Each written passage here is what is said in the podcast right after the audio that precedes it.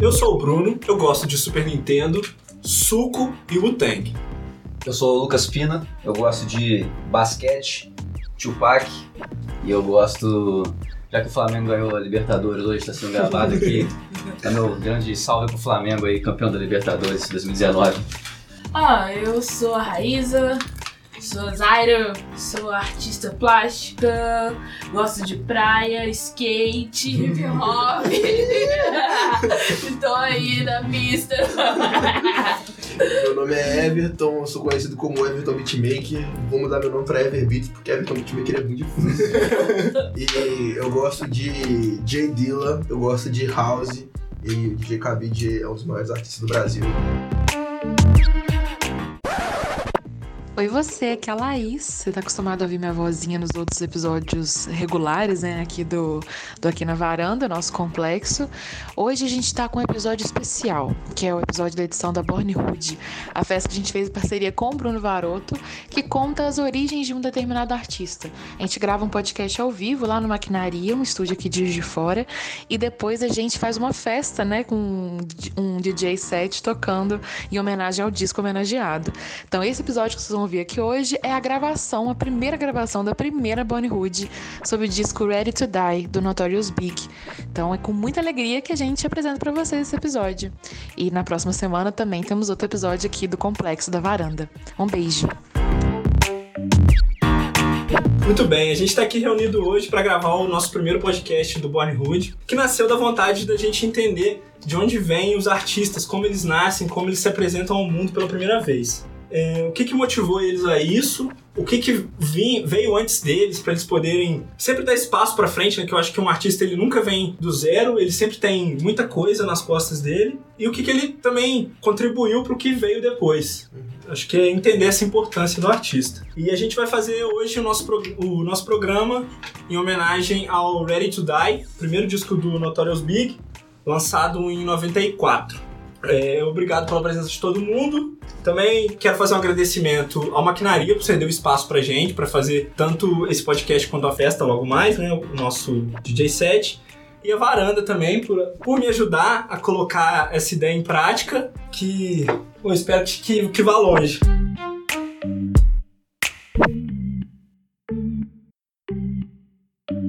E sem mais delongas, eu quero começar a conversa com os nossos convidados. E aí eu queria que o Pina falasse um pouco da ficha técnica do disco. Ready to Die foi gravado em Nova York né, e lançado em 13 de setembro de 94 pelo rapper Notorious B.I.G. Nos meses seguintes né, ao seu lançamento, o álbum ficou na terceira posição da Billboard e na 15ª da Top R&B e Hip Hop Albums, fazendo o disco ser certificado quatro vezes platina. Né? E esse foi o único álbum lançado pelo, pelo rapper né, em, ainda em vida. Felizmente ele acabou falecendo em, logo depois, em 97. Mesmo nos anos seguintes à morte do rapper, é, o Red to Die foi ainda mais aclamado. Em 2003, por exemplo, Rolling Stone citou ele como o terceiro melhor álbum de rap de todos os tempos. Show de bola, muito obrigado, Pina. É, eu queria começar lançando uma pergunta para vocês. Quem foi o Big? O MC Pródigo, assim, né? Cara que ele... Depois do Big, nada mais foi a mesma coisa, assim. O flow dele, o jeito que ele abordava as músicas, o storytelling dele. A habilidade que esse cara tinha de wordsmith mesmo, né? De modificar as palavras e, contar histórias tão vívidas, né? Eu acho que foi um pioneiro um cara muito importante para a cultura no geral, né? É, uma coisa que eu acho interessante de falar sobre o Big, geralmente a gente tem essa ideia do artista. É, do, a gente tem essa ideia, assim, do artista é ingênuo, né? E ele não, não foi um cara nem um pouco ingênuo. Ele tinha um conhecimento histórico é, um conhecimento artístico, né, muito, muito amplo, assim, uma das coisas que eu percebi, assim, né, reouvindo e escutando o álbum para a gente poder discutir hoje foi essa questão do storytelling, ela vem de um conhecimento também dele de filmes, né, hum. né, da, da década de 70, então, a, até as, as marcações assim da, da, das músicas, eu fui percebendo que tem, que tem uma conexão muito com os filmes. É, posso estar errando aqui, da, mas é, o, é da Black Exploitation, né? Do, dos anos 70, dos filmes né, do movimento negro.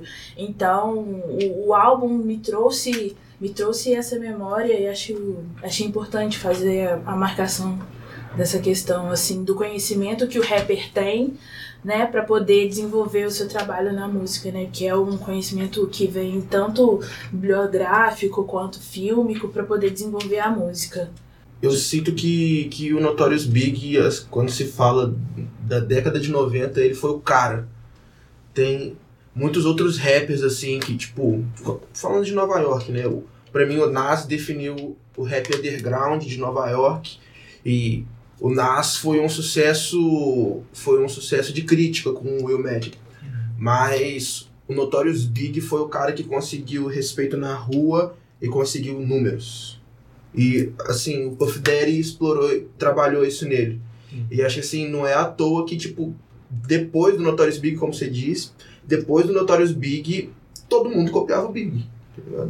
É, você vê gente que lançou disco, assim, em 2002, falando, olha, nesse disco aqui, eu copiei o Notorious Big, eu refiz, o, eu peguei o jeito que ele rimava e refiz a parada. E falar de Big sem falar do Puff é meio que impossível. Mas eu acho que a junção dos dois e o trabalho dos dois, o Notorious Big ele tinha aquele feeling de MC de batalha, de MC nova-iorquino, porque é de Nova York que vem o rap.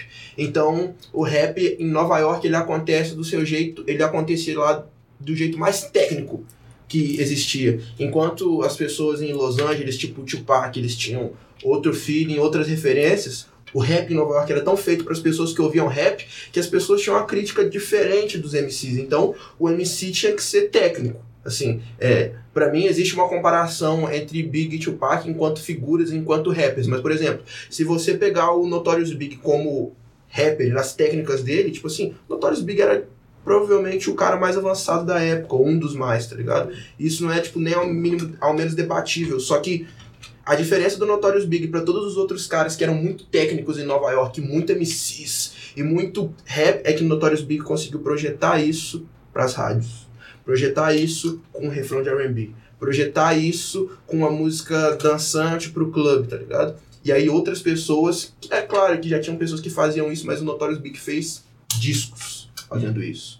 E aí esse jeito que o Notorious consegue projetar o estilo de Nova York para festas e rádio, para fazer pessoas curtirem, é, é reouvindo esse disco, eu sempre pensei que tipo assim, o disco do Nas era o disco que definiu o rap de Nova York. Mas depois de eu ouvi- reouvir o disco do Big, eu, per- eu percebi que, tipo, não, esse disco define Nova York porque ele define o que tava rolando em Nova York e ele define o que vai acontecer pra década de 2000 toda, tá ligado? Sim. É, ele, é, de certa forma, foi esse. De certa forma, não, foi esse álbum, assim, que. Vamos colocar assim, que. Que, que, que aliou, né? A cultura hip hop e a cultura pop, né? Que começou a popularizar mesmo é, a cultura hip hop né, é, em questão de estilo, de vestimenta, de, de ser suave, né? Os anos 90 eles começaram a, a- Foi a década que o hip hop começou a chegar ao topo, né? Tanto, em- tanto nas paradas, né? Foi quando ele chegou ali no topo e não saiu mais.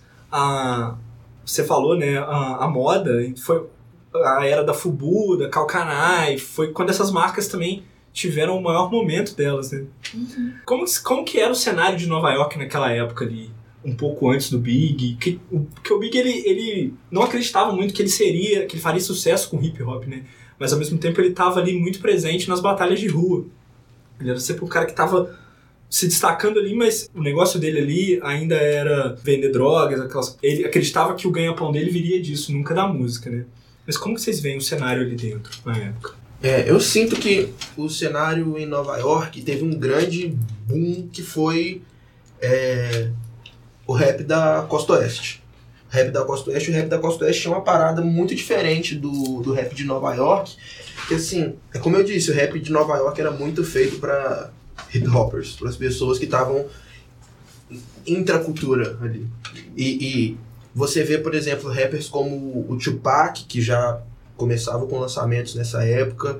É, e você vê com o próprio NWA, rappers como Ice-T, as músicas deles tinham uma parada de ser mais acessíveis para as pessoas que não ouviam tanto rap, assim. E, e, e aí eu vejo que Nova York é, tinha a galera do Wu-Tang Clan, é, que desde 91 já produzia coisas ali, mas ainda era uma parada underground, muito Nova York, não era tipo assim, mundial. Uhum. É, tinha o Nas, é, e você já via pessoas ali, tipo, Mob Deep, mas era uma galera que, tipo assim, tinha muito estilo de Nova York. É, mas era uma cena que de muita auto, autocobrança, tá ligado? É, pelo fato de, de, desse rolê de ser berço do rap. Era uma cena que, tipo assim, é, você tinha rappers mais velhos colocando o dedo no nariz das pessoas o tempo todo, tá ligado? E esses rappers eram, tipo, o Cool Rap, o Hakim, que eram lendas, certificadas lendas, tá ligado? Pessoas conhecidas como lendas. Mas eu sinto que na época Nova York tinha um, um rolê de se provar comercialmente, porque as pessoas dos rappers de Nova York, eles sempre têm essa parada de meca do hip hop. Aqui é a meca do hip hop e tal. E as atenções estavam desviadas, tá ligado? Ele da boa roubou a cena. Não tem jeito, tá ligado? E Botou as- Califórnia no mapa mesmo. botou né? Calif- Califórnia no mapa, tá ligado? As pessoas do sul chegando, tipo, Ghetto Boys. Então, tinha uma descentralização da parada e a galera de Nova York tava, tipo, nessa de se provar, assim. É, e eu acho que isso é, um, é grande parte do, do, do cotidiano do Big, assim, de cena do rap nessa época. Você falou do Hakim. Te- Tinha um, ele era um pouco mais técnico também. Ele era um cara mais. que eu acho que abriu um, um pouco mais esse caminho pro, pro Big nesse sentido, né? É, mas ali na- no. O disco ele foi gravado em dois momentos. Primeiro, em 93, enquanto o P. Diddy era de uma outra gravadora, qual, você lembra o nome? É a. Puta, não lembro, velho.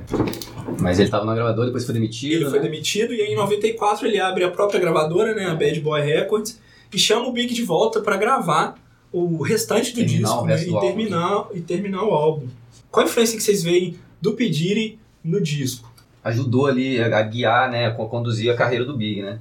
É, uma- é também é uma parada meio assim, falaciosa falar que o, só o Puff Daddy faz, fa- escolhia as batidas, porque não era. O Big era, foi o que a Raíssa falou, ele era cabeça, ele era gênio, assim. Então, tipo, ele tinha umas, umas ideias, uma sacada de, pô, eu queria rimar em cima dessa batida, entendeu? E, e ele, ele, também ajuda, ele também ajudava o... a- ele tinha a mão dele no, no- na parte de produ- produção do projeto, né? Mas sem dúvida, o Puff Daddy é, tem até a história que conta que o Big ele gravou a primeira parte com as músicas mais hardcore, eram as músicas mais pesadas do álbum, né? E aí depois que o Puff Daddy falou, pronto, você gravou suas músicas, agora você vai gravar as que eu quero, porque você vai fazer sucesso. Eu, eu preciso das, dos hits de rádio. E, pô, igual a Juicy, o Big não gostava, né? Ele falou, pô, eu não quero rimar nessa, sabe? E aí depois que ele ouviu pronto, ele falou, puta, é isso que eu precisava fazer. Então a, a própria mentalidade do Big foi amadurecendo. Ele, no começo ele, ele não queria fazer a parte pop. E Pra ele a MC é, foi o que ele falou, batalha, sangue, não tem essa de parte pop. Só que aí eu, de tanto Puff Daddy, falei, velho, fecha comigo, pô. E aí ele Ele fechou. vem trazendo a parte melódica. né? É, Ele tinha, uma, ele tinha uma visão que ele queria colocar ali, né? é. essa ideia, a parte melódica. Assim, eu sinto que o Puff Daddy pode ser é, é, definido nesse disco. O Big são as rimas, tá ligado? E a escolha das batidas, porque quando eu escuto as batidas, eu percebo que tem batidas ali que é, tipo assim, claramente o Big escolhendo a batida que ele queria pra poder dropar versos, tá ligado? E fazer a parada ser sangrenta. Mas, tá ligado? Tem muito R&B no disco, tá Sim. ligado? É verdade. E, e, tipo assim, em questão de produção, é, tem as batidas que o Big rima, como, sei lá, deixa eu dar um exemplo. É, Give Me the Loot, que é tipo totalmente suja, tá ligado? Psh, psh, e tem as batidas que são mais RB da época, bateria programada, tá ligado? Então a bateria marcada. Psh, psh. E essa diferença entre uma bateria suja e uma bateria mais limpa, até hoje, é tipo assim, essencial para as rádios. As rádios querem bateria limpa, elas não querem tipo. Na orelha de quem quer aquele boom bap socado, É, né? tá ligado? E, e eu sinto que o Puff Daddy trouxe isso muito bem dito, a melodia, tá ligado? O R&B, e que é revolucionário, porque não tinha tanto R&B na galera fazendo rap na época. Tinha, mas esse disco trouxe pessoas do R&B fazendo a, a coisa e, e é bem diferente. Vocês sentem que o Dre tem influência pra esse disco? Vocês acham, tipo, eu, eu sinto que tem muito desse, do funk que o Dre colocou é, o, aquele tecladinho, é bem presente no. É, Depois que o, que o Dre apareceu, mudou, cara. Ele acabou moldando mesmo o hip hop, né, velho? É, O hip hop seria outra fita se o NWA tivesse surgido na época que surgiu, pô, em 80, no final da década de 80, sabe? Uhum. E acabou definindo ali Querendo ou não, porque pô, era, era centrado em Nova York, né? Tava começando a surgir uns movimentos e tal, mas E é questão de, assim, de falar da própria realidade, de contar a história do próprio bairro, assim, É. né? Que, que foi uma coisa que veio com, com o Dre, né?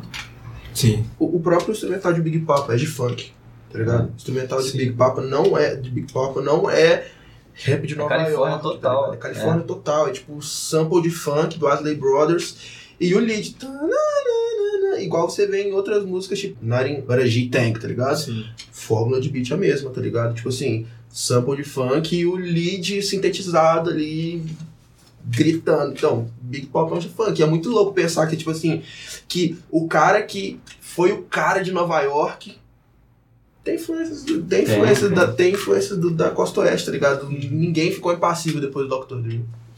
E como vocês acham que esse disco influenciou diretamente o cenário do hip hop nos Estados Unidos? esse disco, cara, o, o valor técnico dele é, é muito forte, cara. O- eu acho que o, o storytelling dele, velho, é um negócio que tem que ser estudado mesmo. O jeito que, ele, que ele muda o flow, cara, é, é sonoro, sabe? É. Sabe? Ele consegue fazer um ritmo diferente com a rima Com dele. a rima né? dele, cara. E ele tem uma métrica fodida. Cara, ele é, assim. Tecnicamente ele era pre- preciso, cara. Muito, muito preciso, né? Eu acho que isso acabou influenciando, porque era, era o rap. Por exemplo, ele falou do Tupac. Não é demérito nenhum falar que o Big, é, assim, tecnicamente é luz luz na frente do Tupac. Embora o Tupac tenha músicas que ele, pô, ele mete umas paradas técnicas, ele fala, pô. A gente tenta, tenta dormir meio no Tupac nesse aspecto, assim, né? Ah, o cara era um poeta, ele era visionário, mas, pô, ele, ele rimava, cara. Ele rimava também. Só que o Big era outro patamar. Eu acho que ele ajudou ele a elevar. Até que depois foi surgindo, pô, o Jay-Z já tava junto com ele ali, né? E aí foi levando esse legado dele de Nova York e tal. Então eu acho que nesse aspecto, assim, de... Ele levantou o jogo da caneta de novo, assim, né? Que rappers que vocês enxergam como se eles não existissem se não fosse o Big. Pô, o Eminem, velho. O O Eminem. É total Big, velho. Psicopata, falando merda e violento, agressivo o tempo todo. Pô, Big L. Miguel. Big L, eu vejo. E ali o Kim, né, gente? Ali o que? É, é, é. Não, a galinha da Bad Boy é... Que é. rapper que não, não existe que assim, o Notorious Big? Puff Daddy, tá ligado? Isso é verdade. mas, mas eu vejo, eu vejo Jay-Z. Jay-Z achou o caderno de rima do Notorious Big, com certeza, tá ligado? tipo, certeza. É, e, e eu acho muito, muito, assim, que a década de 2000 em Nova York, nos Estados Unidos, então você vê a década de 2000, eu falo de é, Jay-Z, é, aquela galera do Deep Set, que é o Cameron, Joels Ventura, Tinha o Mystical também. o Mystical, tá ligado? Essa galera de Nova York. né? É, é, tipo assim, essa, essa galera de Nova York fazendo rap 2000 é tipo assim, Notorious Big. A galera percebeu que dava pra poder ser rap pra caramba na balada, tá ligado? Uhum. Eu, eu vejo que o, o, o. Sabe um rapper que me parece muito com Notorious Big? O MF Doom. É mesmo? O MF Doom, eu ouvi uma pessoa. Uma, uma vez meu irmão me disse que o MF Doom é o Notorious Big pra nerds.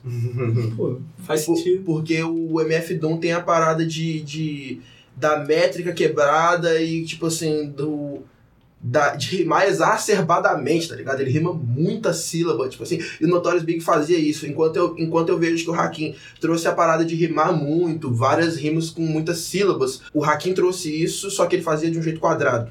O Notorious Big trouxe o swing da parada, tipo assim, as É, rimas... no- desculpa, no Red Villain tem alguns, como fala, samples do Uhum. Big, né? Uhum. É, tipo assim, essa parada do, do MC de batalha, é, é, é- essa parada do MC de batalha é muito presente no Big, assim, só que ele fazia isso com swing, tá ligado? O jogo de, você não, vai, você não vai precisar achar as rimas do Big no final da frase, é isso, tá ligado? As rimas são internas ali, e às vezes, várias vezes ele abandona o esquema de rima no final da frase, tá ligado? Uhum. Ele tá no tá, tá, tá, tá, tá, ele solta um fotossíntese no final, ele volta com outro Rima esquema depois de do rima. beat, Rima né? depois do beat, é, é incrível. Bravo. Yo,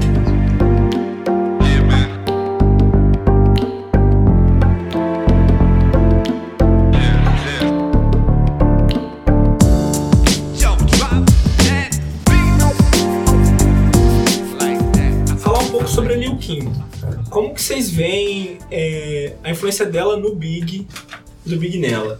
Então, eu, eu, eu acredito, assim, que ela influenciou o Big na, na questão de, de sujar mais as letras das músicas, né? De, de trazer um pouco dessa agressividade no- na questão da sexualidade, de poder, né? De poder se expressar mais nesse universo, né? Então, acho que a presença dela, né, nesse contexto todo, foi de trazer essa influência para a libertação das letras do Big. É, eu sinto que, é, que tinha muita parada do Vida Louca também ama, tá ligado? Porque o, o Big, quando ele falava de relacionamento, seja com os amigos, seja com qualquer pessoa, ele tava, tipo assim, pronto pra poder sacar uma arma, tá ligado? Porque isso também é muito da, da parada da MC de batalha, tá ligado? E a cultura, a cultura de lá, quando se fala de batalha, é, é, tipo assim, é bem sangrenta, tipo assim, até na comédia, tipo, é, é eu não gosto dessa expressão, mas é politicamente incorreta, pra caramba, assim. E, e o Big tinha muito disso, só que quando você vê as letras do Big com a Liu Kim e essa parada que eles faziam um pouco de, às vezes, parecer tipo casal tal, esse, rolê que tinha, expunham um lado que, tipo assim, por um lado, é, um lado mais sujo do Big, sensual, mas também traziam a parada de que, tipo assim, ele se apaixona por pessoas. Eu acho que isso é interessante, tá ligado? Vocês acham que, no geral, as letras do disco elas carregam uma polêmica, elas têm esse. são muito explícitas, tanto sexualmente quanto em temas sobre a violência, Sobre drogas. sobre drogas. É, O que, que vocês acham disso, assim, de uma forma pessoal mesmo? Eu acho que é um, é um retrato, assim, daquela época, né? Não tem o que discutir sobre as letras. É a vivência que aquelas pessoas tinham e sem, sem máscaras, né? Porque existia também diversas tensões sociais e políticas, né?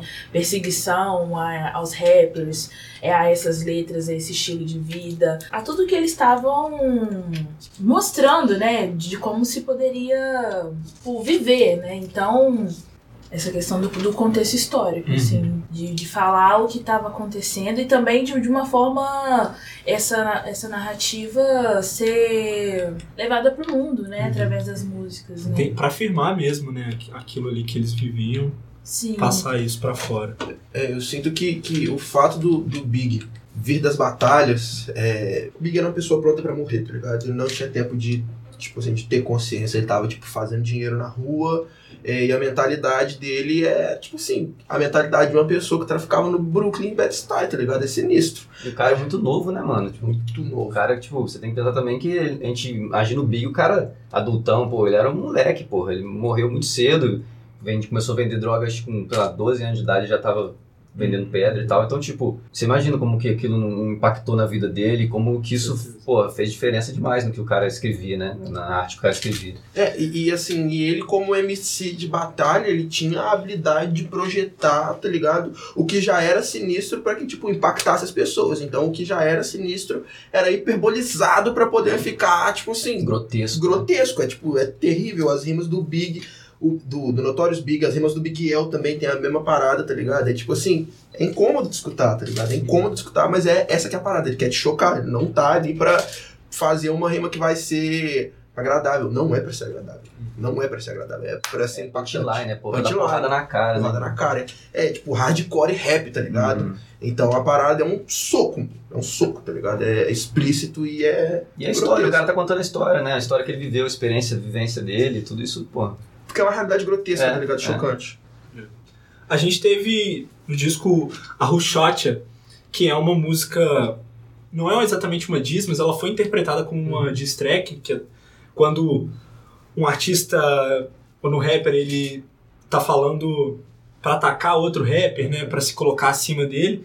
Não era essa exatamente a intenção, mas o Tupac interpretou como sendo uma diss diretamente pra ele, né?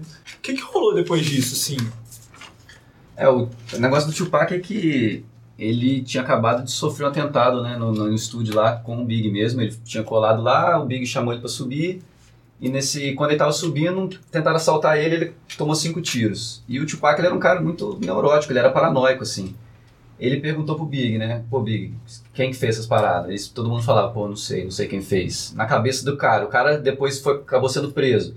Ele, na, quando ele tava na cadeia quando saiu essa música. Então, pô, você imagina a cabeça do cara preso sem a liberdade dele, totalmente neurótico. E o- eles, o cara que ele suspeita de ter atirado nele faz uma música chama Quem Atirou em Você. E detalhando, falando, volta a fita aí, o Bad Boy fez isso. Porra, como que um cara não pensa, né? E aí o cara depois se juntou ainda com o Shug Knight, que foi o cara que pagou a fiança dele, e era um cara totalmente com ligação com, com mafioso, com a galera dos Bloods e tal. Então era um ambiente que pro Tupac acabou... é, acabou... Foi saudável pra ele, né? Não, foi nada saudável, É. né? Ele foi o. É, foi a ladeira abaixo, assim. Foi o pessoal que conhecia, a gente falava, velho, não tava reconhecendo mais o cara, porque o cara tava nessa de, de violência. Tipo, a gente é melhor, a gente vai fazer aqui, foda-se os caras de lá, entendeu? E. E depois eles falaram, não, que essa música já tinha sido gravada antes, meses antes do, do, do acontecimento com o Tupac, né? Mas até se explicar focinho de porco na tomada, irmão. E o Tupac lançou uma diz de volta, né? Lançou, lançou duas, né? Lançou é, a Hit Up, que é a mais famosa, né? E a Bomb First, que foi no Machiavelli, no, no próximo álbum, que também foi póstumo do Tupac, né? Que são, assim, músicas... É, o Tupac tava 100% agressivo e pronto pra, pra guerra mesmo, assim. Se tivesse que chegar aos fins, né? Ele chegaria, né? Infelizmente. Era uma época que o, é, o rap, ele era... é, a galera usava o rap, assim, né? Tipo, você usa o rap pra sair da, da vida do crime, né? E muita gente não conseguia desvincular. E era uma parada que tinha a pressão social de você. Ah, você fala sobre ser gangsta, então- então você tem que ser gangsta. O Tupac falava, a gente fala sobre isso, mas a gente vive isso. E, pô, né? É, você vê as batalhas de rima até hoje, assim, tipo, muitas rimas. É, você fala que tem armas, mas você tem um emprego. é, é, é, essa parada do ser gangsta, e aí pra mim tem, tipo, vários, é, várias coisas que empurram a treta pra ser, tipo, muito terrível. Que era, tipo assim, a rivalidade entre. Na realidade, a rivalidade de todo mundo com Nova York é real, porque, tipo assim, é, é, a galera de Nova York é somos a meca do hip hop, então Hum. vocês têm que respeitar, porque vocês fazem depende da gente, tá ligado? Nova York é isso, demais, assim. E, e, e aí, todo mundo que não é de Nova York fala que quando você vai em Nova York, você é vaiado, você tem dificuldades. Então, tipo assim, rolou isso com o Big e a galera do Sul, tipo, o Ghetto Boys fala isso do Big. O Big falou, tipo assim, tipo, falava do, do o jeito que o Big falava do Outcast era, tipo, muito engraçado, porque o Big não entendia como dois caras que, tipo assim, não eram gangsters, estavam Sulistão, né? Os sulistão, é, com sotaque. Caipira. O jeito que o Big El, por exemplo, fala do Slum Village é, tipo, muito engraçado. Os caras são de Detroit, ele fala assim, pô, não entendo como é que os caras fazem sucesso, eles só tem batidas boas, tá ligado? Mas é porque os caras não estão na lógica de MC de batalha. Então, tipo assim, a rivalidade contra Nova York, ela é real. É, é. e aí você vê o Tupac, o nome em ascensão fora desse círculo. Aí o cara é baleado, o Big lança uma música que fala, pô, quem que atirou em você, tá ligado? Foi uma faísca num bairro de pólvora. Que era, eram as tensões ali, tipo assim, todo mundo fortemente envolvido, tipo, com crime, assim, tipo, é, é, alguns ali que deixaram de ser do crime, mas as pessoas ainda têm acesso às coisas que elas viveram, tá E ligado? essa tensão, ela não é só do, do universo da música, né? Ela vem do universo é, da política, do governo, perseguição, né? Do, do Estado, Censura. censura. Então é, é, é uma trama muito complexa. É, uma realidade que é, tipo assim, não é criada pela música, ela é refletida pela E música. teve também, também muito, muito, assim... A mídia teve um papel muito importante também nessa, na, na, na briga entre as costas, né? A costa leste e É. a costa oeste. Ela, ela quase como se fosse ringue, sabe? A The Source no Magazine colocava o Tupac, colocava o Big e o, e o Puff Daddy numa capa, e na outra o Death Row lá, o Shug Knight, o Snoop Dogg, como se fosse mafioso, entendeu? Tipo, um contra o outro. Eles queriam explorar Eles queriam isso. explorar, eles queriam ganhar dinheiro, entendeu? Caso E- de família. é, é, Muito caso de família, É foda. foi vida preta, né? foi. Então, Sim. assim, fulano falou isso de você. O que, que você vai falar agora? Tem a música do Tupac que começa, né? Tipo, a música do Tupac, que é um cara entrevistando o Big e tal, uma, uma, uma repórter entrevistando o Big. Fala, Não, mas ele tá falando que ele transou com a sua mulher na música, ele falou que vai matar, matar os outros, e, e o Big tentando se conversar. E a mídia, não, mas ele tá falando isso, isso, isso. Porra, pô, o entendeu? cara falou da sua mãe, É. vai deixar. Mas tá falando- mas Você tá falando de deixar? matar os. É, você vai deixar. Tipo assim, os dois foram vítimas da, da, da, da, da- da treta, assim. Da mídia, né? Da mídia, Sim. tá ligado? Os dois foram vítimas, assim. E os dois E- rodaram, infelizmente. Os dois né, rodaram. Eu acho que, tipo assim, uma pessoa que eu não acho vítima da história é o Shug Knight. Não, o Shug Knight era bandido mesmo. O. Shug Knight é, o Shug Knight é mal. tá Não, o ligado? Big morreu por causa do Shug Knight, cara. Foi, Total. foi tipo, foi, é, não, é, não é teoria de conspiração, porque já sabe, só, só no arquivo morto, muito tempo atrás e tal, mas É, o cara, pô, o Big colou lá, do, lá na Califórnia fazer show seis meses depois que o Tupac tinha morrido. É, de- acabou sendo morto e depois descobriram que foi amando, que tipo, foi, amando, foi um cara que conhecia, não foi amando, né? Mas tipo, Um cara um cara que conhecia um parceiro do Shug Knight, entendeu? Então, Complicado, né? complicado. A gente tem Suicidal Thoughts, que é uma música que o Big, numa narrativa, o Big ligando pro, pro Puff Daddy e falando sobre a depressão dele, os sentimentos bem pesados. E isso tinha na música, no rap antes, foi uma coisa que o Big trouxe, como é que o Big colocou isso? já existiam bons contadores de história, tá ligado? Tipo assim, no rap. É, sempre existiram a parada de contar a história. Tipo, o Rick é um cara que é habilidoso. O Nas mesmo tem o One Love. O Tupac é um contador de história habilidoso. A questão é que ela liga o fato de toda a agressividade que o Big rima no álbum e ela, essa música ele dizendo assim, olha, eu sou humano, eu sinto tudo que eu tô falando, tá ligado? Isso me faz mal, eu não me sinto bem, tá ligado? Eu não me sinto bem com isso. E aí você meio que entende que, tipo assim, que tudo o que ele tá falando e o que ele tá fazendo é, tipo, muito tóxico pra ele, tá ligado? Hum. Muito tóxico pra ele. É por Ele isso tá que. aguentando mais, né? E ele tá conversando com o Puff Daddy, que é, tipo assim, o agente dele, tá ligado? Tipo assim, o cara que. O plug dele na música. Então.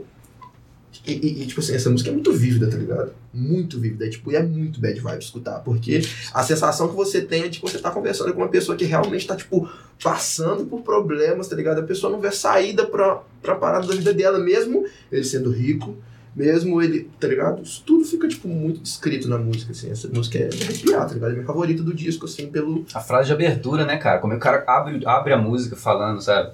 E falando, quando eu morrer eu vou, vou pro inferno porque eu sou um merda e não é difícil de dizer, entendeu? E no fim, e é foda, velho. É uma música. Eu nem quero ir pro céu. Eu não ligado? quero, eu, eu, eu não quero. Deus, Deus é chato, não vai deixar eu fazer nada, entendeu? Não vou poder meter minhas roupas, minha estileira e tal.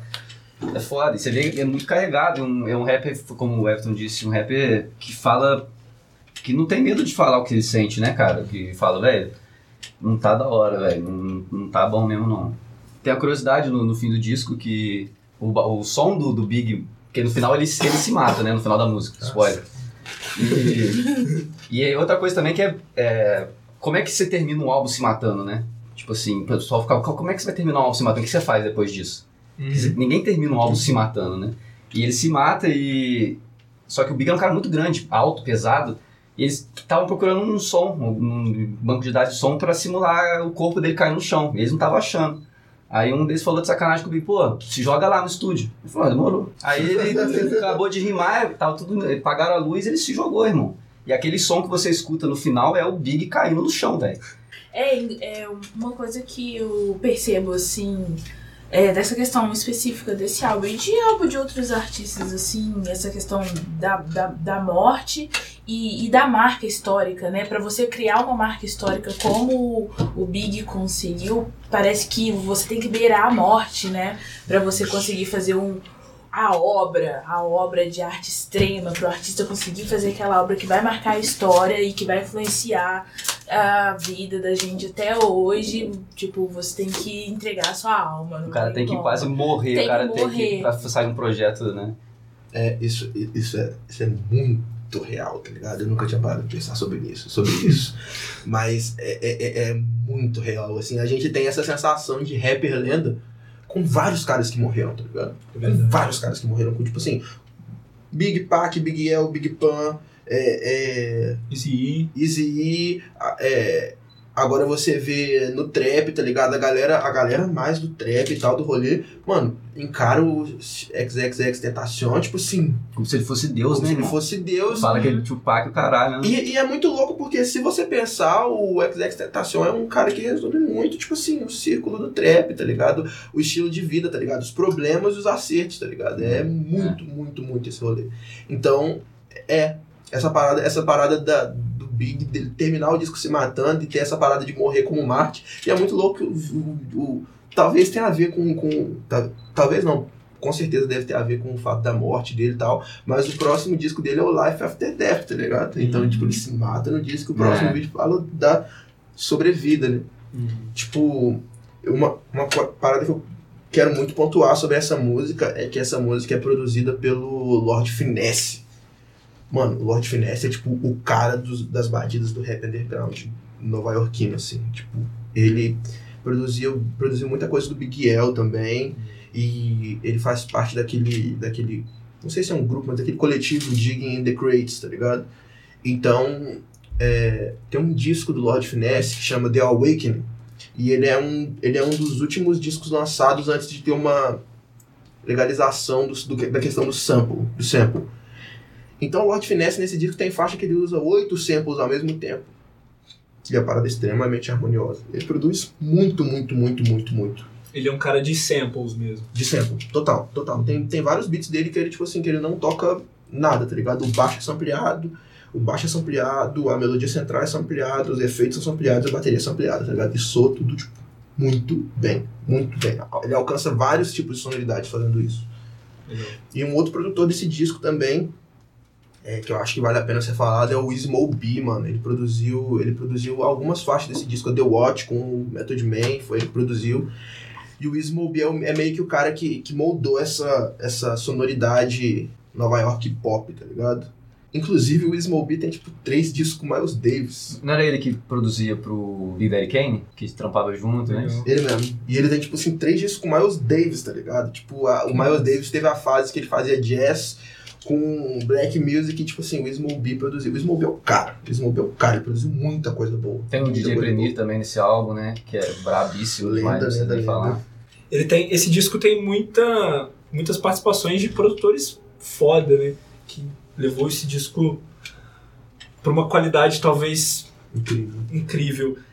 Na questão de featuring, o único que é, é realmente colocado é o do Method Man. Por que, que vocês acham que o Big escolheu justamente o Method Man pra participar do Eles disco? eram. O Method Man gostava muito do Big, né? Ele, era, ele sempre mostrou muito respeito, embora os caras do Tang não fechassem muito com o Big. O Ghostface e o Raycon não, fechavam muito com o Big. O Method Man falava, velho, esse é o problema deles. Eu gosto do cara, Uhum. eu. Então eles sempre estavam junto, fumando tal, trocando ideia. E aí o, o Big chama e fala, pô, preciso de um de um verso seu aí. Vamos cantar, só que não tava batendo a agenda e tal. Aí, enfim, eventualmente eles conseguiram mandar e tal. Eu tava lendo que o Method Man ganhou acho que 2.500 dólares só por isso, assim. E demorou, o Puff Daddy ficou fugindo, não queria pagar de jeito nenhum. Porra, Puff Daddy, dá meu dinheiro, caralho, porra. Eu acho que faz muito sentido o Method Man ser esse, esse feat, tá ligado? Porque na Wu-Tang Clan o, o Method Man era o cara carismático, era o cara pop e era o cara que, tipo assim, que rimava bonitinho, tá ligado? Os caras da Wu-Tang Clan, eles são, tipo, meio... Alguns cerebrais demais e tal. O Method Man é o que tá fazendo os flows certinho. Tá ligado? O Method Man é o cara que tá fazendo a parada, tipo... É quase percussivo o jeito que ele rima em cima das batidas, que ele brinca com as sílabas.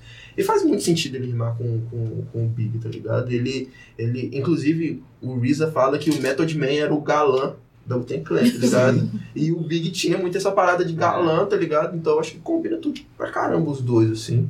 Acho que é o, o feat perfeito, assim, da época e, e que também é, o, é um feat perfeito, mas não é um cara famosão, tá ligado? É um cara perfeito e é um cara que, apesar de ter uma fama bem grande nele, não é o cara mais estourado da época. Sou muito bem, né? A música é muito boa. Beat do Small BS. A gente tem Juice, em que o Big ele coloca dois cenários, né? A vida dele antes e a vida dele no presente, em que ele superou a pobreza. É, como vocês veem esse tipo de relato dentro do rap? Antes dele depois também. Ah, eu, eu sinto que, que, que é um, um ângulo de se falar das coisas, assim, que é, tipo, muito usado até hoje, tá ligado? Tem, como é que é a gíria que eles usam pra falar isso? As, as struggle bars, tá ligado? As rimas que você fala da sua correria, da sua luta, tá ligado? E o Big faz isso muito bem, tá ligado? Ele faz isso muito bem com coisas que são é, cotidianas, assim, tá ligado? Ele fala, ele, ele fala da, da rima, é tipo Nintendo or Sega Genesis, tá ligado? E quando eu era pobre eu não podia comprar, comprar isso. Então ele tá falando, tipo assim, apesar dele tá falando de coisas como, tipo, pô, agora eu provo champanhe, tá ligado? Mas ele tá falando, tipo assim, eu jogo videogame agora, tá ligado? É muito bem feito, tá ligado? Tem uma suavidade, assim, pra tratar desse tema, né? Não é uma forma, assim, não sei, de revolta. Sim.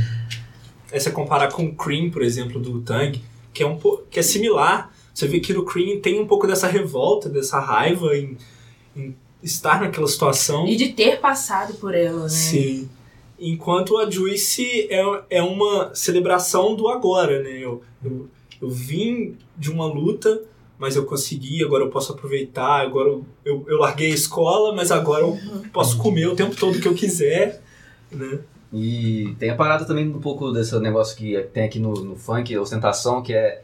Muitas das vezes o cara fala que tem isso, eu bebo champanhe, eu como caviar no café da manhã, mas o Big nessa época ele não tava com tanta grana assim. Ele, tipo assim, ele tava começando, ele não tava feito igual ele ficou depois, entendeu? Então era aquilo, eu tô, eu tô gastando onda, eu bebo champanhe, eu jogo videogame e tal, mas. Ah, tipo assim, não, não era assim, não era Tem assim. uma é, certa é, projeção. É, aquele negócio, eu falo até eu conseguir, depois eu consigo, eu tenho mesmo, entendeu? É uma profecia, sabe? É, é. Profecia. Tipo assim, ele, ele não tava ricaço, é Não real. tá. Não tinha lançado nenhum disco dele ainda. É. E, e essa batida com certeza foi escolhida pelo Puff Daddy, porque essa batida. Não, essa foi. Essa foi, é tipo, foi. E, e o refrão de R&B dá o, o timbre perfeito da música, tá ligado? Uhum. Dá o timbre perfeito da música, é É incrível. excelente. Como que vocês acham que esse disco influenciou no Brasil? A gente tem na época aí. Racionais estava entre. Logo depois do. Sobrevivendo no Inferno veio um pouco depois, né? É, a gente tem. Eu, eu acredito que eu acho que o Sabotagem é um, é um que tem muito da lírica do, do Big aqui no Brasil. E o que eu, eu acho que eu percebo muito no Racionais foi um pouco dessa. dessa pegada um- no, no beat um pouco mais ritmado, um pouco mais musicado, mas a letra continua pesada, assim. Total, total. É, é igual, se você pegar batidas do Racionais, por exemplo, como aquela. Eu tô ouvindo alguém me chamar, tá ligado? Que é tipo. É, um, é muito black music, assim, do mesmo jeito que as batidas do Big são. Racionais é, já não tinha tanto aquela parada. A batida é suja, tá ligado? Mas ela não é. Ela não é. Ela é um pouco mais marcada do que, por exemplo, sei lá, as batidas tipo de música de breakbeat que B-boy dança, por exemplo, que é tipo. Tá ligado? É menos, Racionais é mais marcado, pegado. E, e eu sinto muito isso no Racionais. É, eu sinto o X tinha, tinha uma pegada pra mim que é bem, bem inspirada no Big.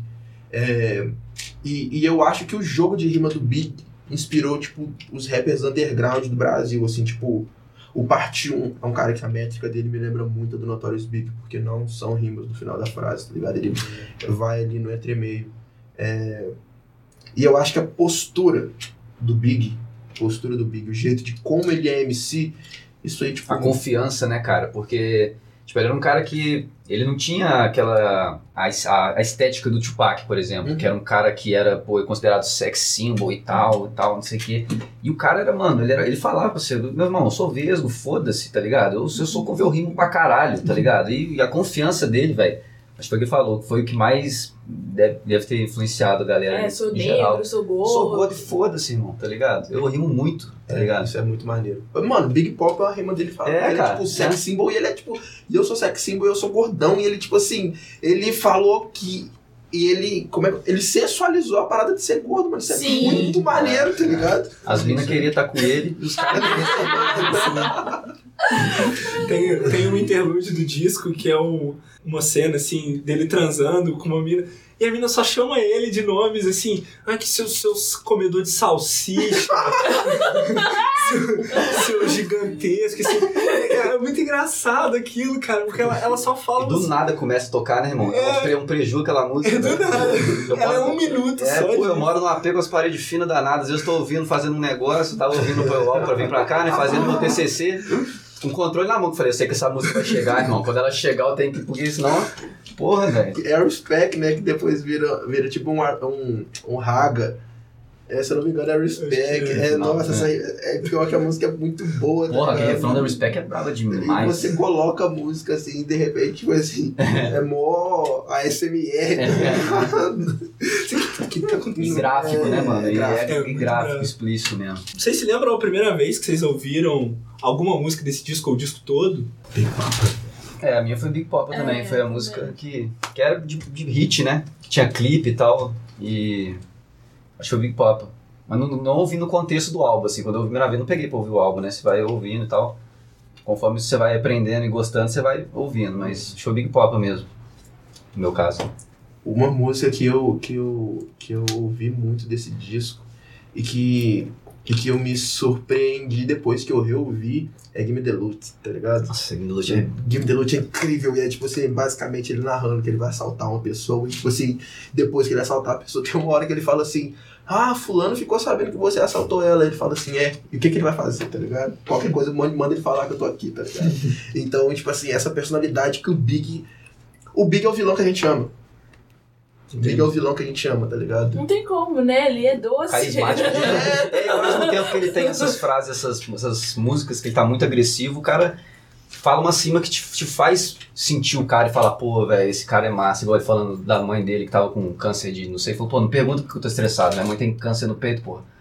Você vê que fala, caralho, velho. Tipo assim, é, é- é duro, mas, tipo, você, você, você se. Como é que fala? Quando você Se, Relaciona. se relaciona com a pessoa. e se sensibiliza. Isso, é. Ao mesmo tempo que ele tá falando uma atrocidade, você fala, puta, velho, sabe? Eu, é foda. E, e o Big também falando de rimas. Aí você, você me lembrou uma parada de MCs que não existiriam sem o Big. Eu não sei se ele não existiria sem o Big, mas eu sei que o estilo dele vem muito do Big, eu acho o Lil Wayne, tá ligado? O jeito que ele rima, as rimas do Lil Wayne que são, tipo, engraçadas. O Big faz umas rimas nesse disco, tipo, é, eu lanço essa merda inesperadamente como um pássaro. Tá ligado? tá ligado? É tipo, porra, perfeito, tá ligado? É perfeito, é carismático. É uma rima que é boba, mas ela é bem colocada no meio de um contexto, tipo assim, de batalha, muito E são, agressivo. e são frases simples, né, cara? Às vezes ele nem precisa usar muito silábica, não. Só É. uma paradinha ali. Tem uma que eu gosto que ele fala que a, que a mina é tão gata que ele comeria o pai dela. E começa falando, né? É, é a segunda frase da música. É. Essa aqui é uma parada que, tipo assim, eu não tô passando. Não não é passando pano, tá ligado? Porque as coisas não são iguais. O Big fala muitas coisas problemáticas, só que o Big, ele não é extremo só pra coisas problemáticas, tá ligado? Ele, tipo assim, é. é- Mano, essa rima, essa rima é tipo. É, é zero machona, tá ligado? Ele, ele literalmente tá falando que ele vai chupar o pau do pai da menina de tão bonita que ela é, tá ligado? Tipo não assim, tem quadro, né, irmão? é, tá ligado? Ele é, ele é tipo assim, ele é disposto a ir em qualquer lugar pra poder fazer uma rima de impacto, tá ligado? Sim. E como é que esse disco impactou a vida de vocês no momento que vocês entenderam ele, na potência que ele tem? pra mim, assim, produzindo música, fazendo música, é o Big. O Big é meio que o, o, o auge que a gente quer atingir, tá ligado? Tipo assim, de conseguir número, de conseguir grana, de conseguir reconhecimento, mas tipo assim, mano, o Big tem muito respeito na rua, tá ligado? E eu não sei por que, que a gente liga tanto pra respeito na rua, mas a gente não quer perder o respeito na rua, tá ligado? E o Big era esse, tipo assim, ele, fa- ele podia ir no palco da BT, tá ligado? Acho que tem uma apresentação do Big, é na Soul Train que tem uma apresentação do Big, eu não tenho certeza, mas é tipo num programa assim. E ele podia ir no palco da Soul Train e ele ainda acabava com a sua vida se ele batalhasse contigo, tá ligado? É- Eu gosto muito da personalidade do Big. O Big é o cara. E, tipo, todo, quando você ouve Big, você tem vontade de ser o cara que nem ele é, tá ligado? Big é foda. Eu fico orgulhosa no sentido de, de, de entender e perceber, assim, que historicamente as tecnologias que ele criou, vamos colocar assim, elas, elas se refletiram não só no universo da cultura hip hop, da cultura negra, né? Elas se refletiram em diversas questões da, da musicalidade, na cultura pop, né? Então ele, ele influenciou mu- muito, um universo muito grande de, de questões, assim, que, que não ficaram só res- restritas, né, à, à cultura negra, porque antigamente, assim, é ele e o- e o Puff Daddy, né, que, que criaram esse, essa expansão, né, do hip hop não ser uma questão só étnica, né, mas de trazer os fãs de outras etnias para esse universo da cultura black. Então essa que é que fica pra mim, assim, Foda. Muito foda. Muito bom.